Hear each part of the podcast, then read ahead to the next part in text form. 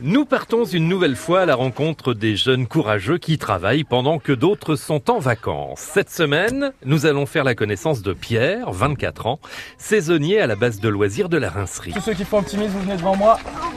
Rapprochez-vous un petit peu les gars, s'il vous plaît. Ça va les monstres Ouais.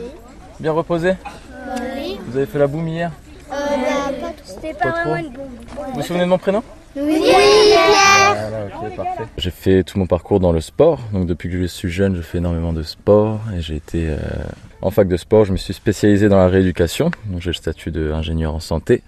Mais j'ai choisi de vivre des saisons et de, de ma passion, donc euh, la voile et le sauvetage. Pourquoi euh, avoir choisi de vivre des saisons? C'est pas ce qui est le plus confortable. C'est pas ce qu'il y a de plus confortable, mais c'est ce qu'il y a de plus gratifiant pour ma part, hein, bien sûr. Mais c'est vraiment, je peux m'illustrer tous les jours dans mon sport, je peux transmettre ma passion.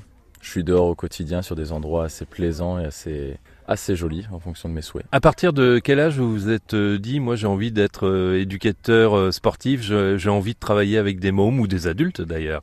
Alors, dans un premier temps, c'était venu en job euh, d'été, je dirais plus pour les études. Donc, je m'étais formé jeune pour pouvoir travailler durant les, les mois d'été.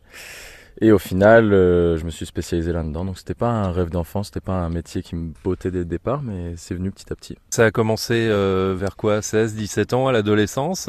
Et ben du coup, formation de moniteur de voile euh, à partir de 16 ans, oui. 16 ans pour être aide moniteur jusqu'à 18 ans, puis après à partir de 18 ans, avoir le diplôme et partir. Pierre, vous êtes picard à la base, vous êtes ensuite euh, arrivé en Sarthe.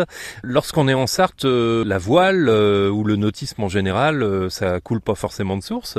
Alors euh, non, c'est pas l'activité phare du, du pays, c'est sûr, c'est plus football ou tout ça, mais non, j'étais à, proximité d'un plan d'eau, donc j'ai eu la chance de pouvoir assez jeune euh, me mettre à la voile et pouvoir évoluer dans ce milieu avec, avec des gens qualifiés pour me pour m'apprendre ce, ce type de sport. Donc j'ai poursuivi là-dedans et j'ai même eu l'occasion d'être formé directement en Sarthe aussi euh, en tant que moniteur. Avant de travailler à la rincerie, est-ce que vous connaissiez le lieu? Pas du tout, c'était pur hasard. euh, je cherchais une saison dans le coin parce que j'avais rencontré une personne euh, de la Mayenne et par hasard j'ai trouvé une annonce d'emploi correspondant à la rincerie. J'ai postulé, on m'a appelé et donc j'ai découvert ce lieu qui est vraiment parfait. Pour le définir en quelques mots d'ailleurs, ce lieu? Inattendu parce que c'est vraiment, je dirais, un petit peu perdu. On roule, il y a que des champs, puis d'un coup on tombe sur cette base qui est entièrement aménagée, qui est entièrement conçue pour les enfants, pour les adultes, pour toutes les activités qui soient. Donc euh, c'est vraiment euh, une base de très haute qualité pour une région comme la Mayenne.